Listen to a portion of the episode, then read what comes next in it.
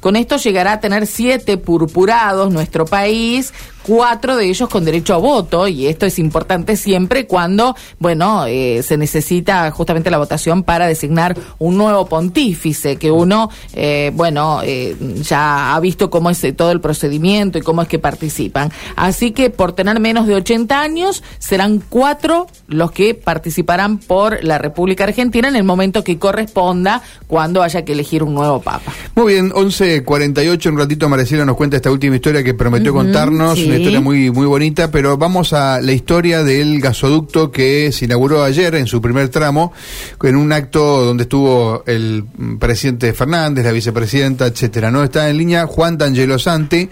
Eh, Juan es presidente de Nerfe, la empresa energética de la provincia de Santa Fe. Eh, Juan, gracias por atendernos. Aquí Karina Volati y Mario Galopo. Buen día. Mario, ¿cómo estás? Buen día. Hola, Karina, ¿cómo están? Buen día, buen día. Bueno, eh, ¿qué significa, Juan, esta, este primer paso que se dio sobre Vaca Muerta? Si nos podés contar a aquellos que no estamos en el tema, estamos leemos estas, de estas historias, pero ¿qué significa? ¿Qué impacto tiene?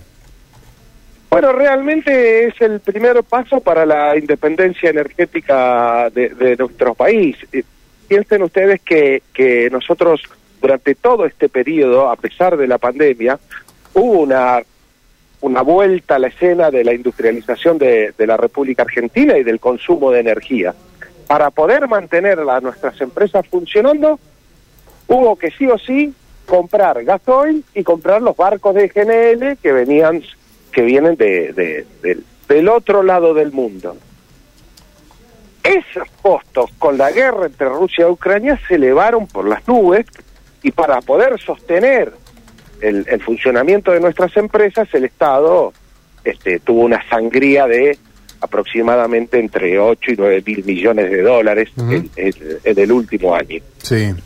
Todo eso se revierte a partir de la construcción de este gasoducto. Y como lo explicaba ayer el ministro Massa, este, incluso en contra de lo que el Fondo Monetario les había pedido, que suspendan la obra, eh, la obra se terminó y eso va, va a generar mm. que la República Argentina deje de gastar esos dólares para, para, para seguir manteniendo el sistema energético.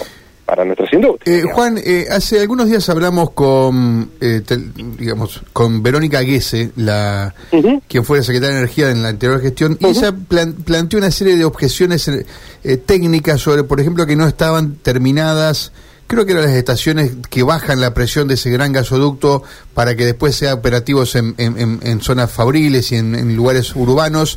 ¿Qué hay de esa, de esa alternativa que a veces uno no conoce porque no está en el tema sobre, bueno, si efectivamente ese gas que viene en ese gran ducto, después cómo se baja y cómo llega en definitiva a los usuarios, ¿no? Claro, está bien. A ver, las obras van por etapas, ¿no es cierto? Nosotros lo que se hizo ahora es la construcción de 574 kilómetros de la etapa 1 del gasoducto Néstor Kirchner. ¿Qué hace?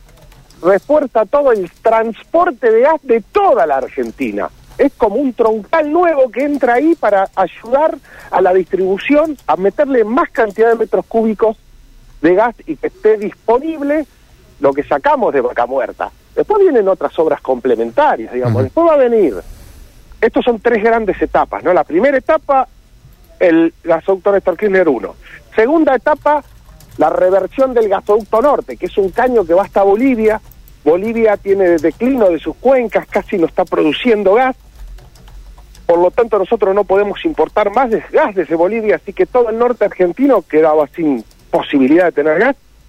Con este gasoducto y con esta reversión del gasoducto norte, el gas de vaca muerta va a llegar hasta el norte argentino, mm.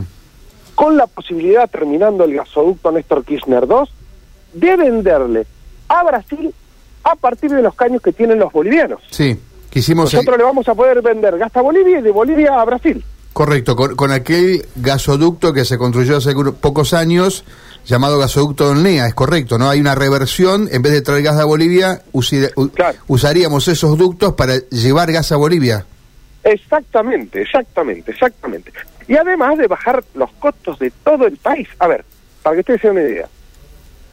El plan Gas AR, que es el plan por el cual se licitan bolsones de gas y permitió la explotación cada vez más creciente de vaca muerta, está en 3 dólares 2.50 a 3 dólares 75 el millón de BTU. El gas que nosotros importábamos de Bolivia mm. estaba a 8 dólares el primer convenio en firme. El segundo convenio que se hizo el año pasado, porque nos estábamos quedando sin posibilidad de tener gas, ese extra que los brasileros eh, declinaron para dárnoslo a nosotros con aquella intervención de Scioli, no sé si recuerdan, este gas está a 18 dólares el millón de BTU. ¿Esto va a bajar los precios? Por supuesto.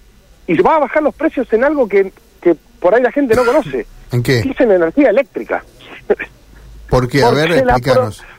Porque, porque la energía eléctrica en este país se genera a través de máquinas que utilizan eh, líquidos, mm. gasoil, fueloil.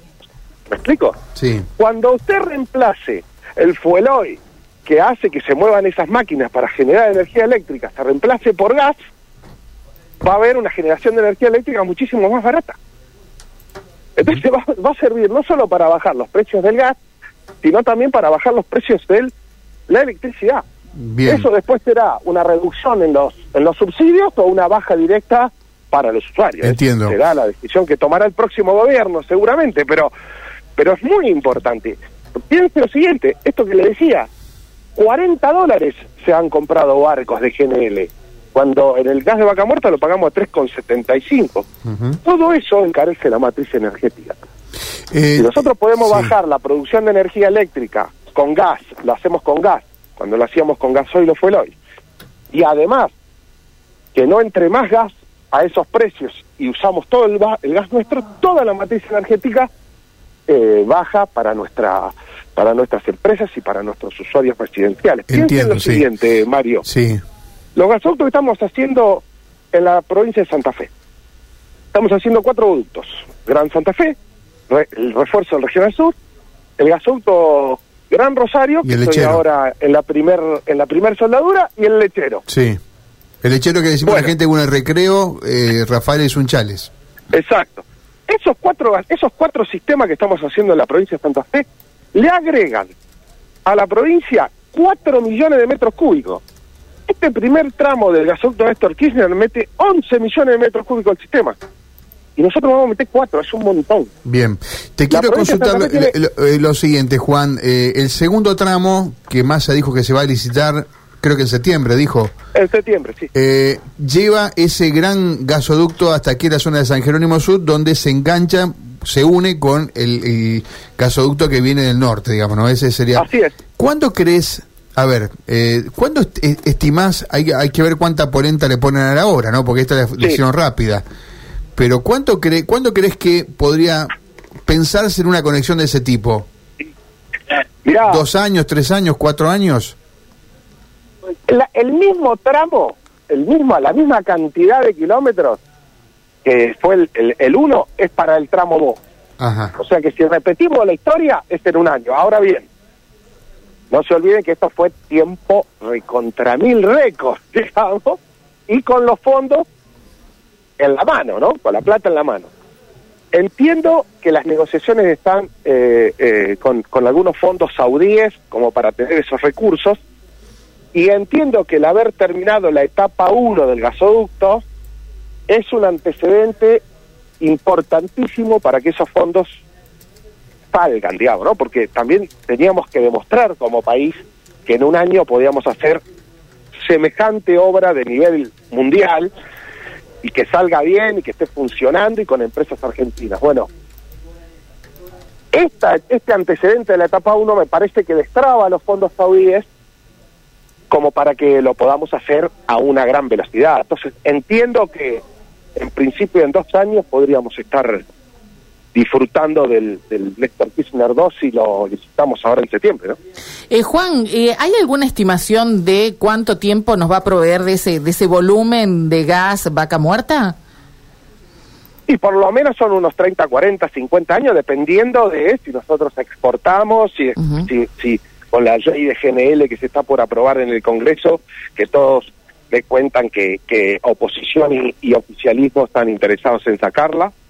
Eh, bueno, depende cuánto explotemos vacas muertas, digamos, pero, pero no menos de 50 años, que va a ser más que, más que útil eh, en este periodo de transición energética, ¿no? Claro, por, eso iba la pregunta, ¿no? Digo, una inversión tan importante, una obra tan monumental para entender eh, cuánto tiempo se puede utilizar eh, a full, ¿no? En el, mejor de los casos. Y después, bueno, ya seguramente el mundo se irá, digo, reconvirtiendo a otro tipo de energías, ¿no? Sí, que hoy, que hoy en principio asoma como, como una energía posible el vector del hidrógeno, ¿no? Pero todavía le falta muchos años a esa industria del hidrógeno para saber si es el vector para reemplazar eh, todo el hidrocarburo, ¿no? Estamos eh, hablando de miles y miles de litros de gasoil y de gas que se gastan. Sí. Eh, algunos dicen, Juan, le hicieron tarde la obra. Ayer Macri dijo, dejé todo preparado para licitar la obra y se demoró, creo que dijo dos años, no, recuerdo. ¿Qué hubo de eso? ¿Qué, qué, mm, eh, tratemos de saltar la, la, grieta política de la chicana. no, no, pero ¿qué es lo que hubo de eso? Sí, ayer me preguntaban también si, estaba bien el nombre del gasoducto. Este, me parece tanta tontería, digamos. No, no, no, no es mi pregunta. mi pregunta es la otra. No, te cuento, te cuento cómo estaba esa situación.